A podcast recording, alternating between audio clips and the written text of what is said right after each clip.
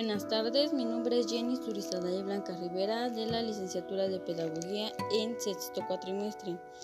Les hablaré sobre lo que ha sido la educación durante la pandemia. La llegada de la pandemia por COVID-19 obligó a las escuelas a impartir sus clases a distancia. La mayoría de profesores y alumnos no estaban preparados para su llegada, ya que llegó de una manera repentina. Poco más de 1.6 millones de profesores se vieron en la necesidad de preparar sus clases y materiales para poder continuar con el proceso de enseñanza desde un entorno virtual. Se les dieron capacitaciones a los profesores para así continuar dando sus clases sin que los alumnos se vieran afectados ya que las clases serían impartidas de una forma virtual. Los cierres de escuelas que fueron provocados por el coronavirus afectaron de una manera desproporcionada a los niños y niñas.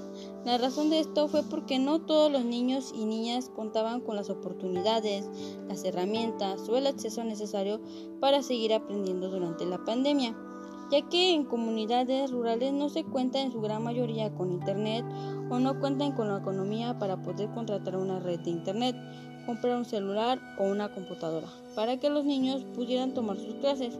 Durante la pandemia, una gran variedad de niños se vieron afectados en su proceso de aprendizaje porque les costaba entender durante las clases virtuales o a veces se contaba con fallas en el Internet, lo que retrasaba a los alumnos llevándolos a ir en desventaja en sus clases.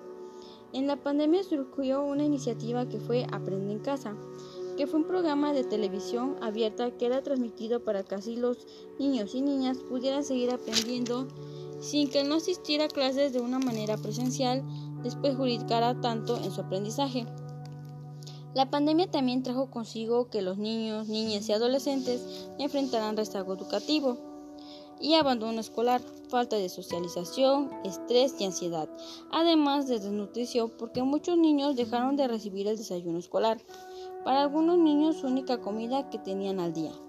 A esto sumamos que muchos niños y jóvenes viven en entornos violentos o enfrentan maltrato en el lugar donde viven del cual no pudieron salir por el confinamiento en el que estuvimos viviendo. Este es un enorme desafío de equidad educativa que tiene como consecuencia alterar la vida de estudiantes vulnerables. Desafortunadamente las escuelas que ofrecen una academia virtual completa con alumnos que cuentan con dispositivos electrónicos, profesores preparados que saben diseñar lecciones en línea funcionales, no son muchos. La realidad es que la mayoría de las escuelas no están preparadas para este cambio. Uno de los problemas es el acceso desigual a Internet. Por no mencionar los tantos problemas que enfrenta nuestro sistema educativo de forma global. Para millones de estudiantes, el cierre de las escuelas no fue una interrupción temporal en su educación, sino un final abrupto de la misma.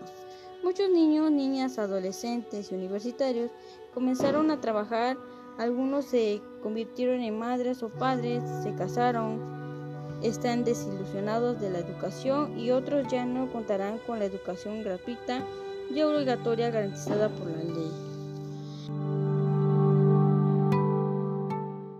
Eh, el autor Noah Dougherty nos hace mención que el mayor cambio que requiere el aprendizaje virtual es la flexibilidad y el reconocimiento de que la estructura controlada de una escuela no es replicable en línea.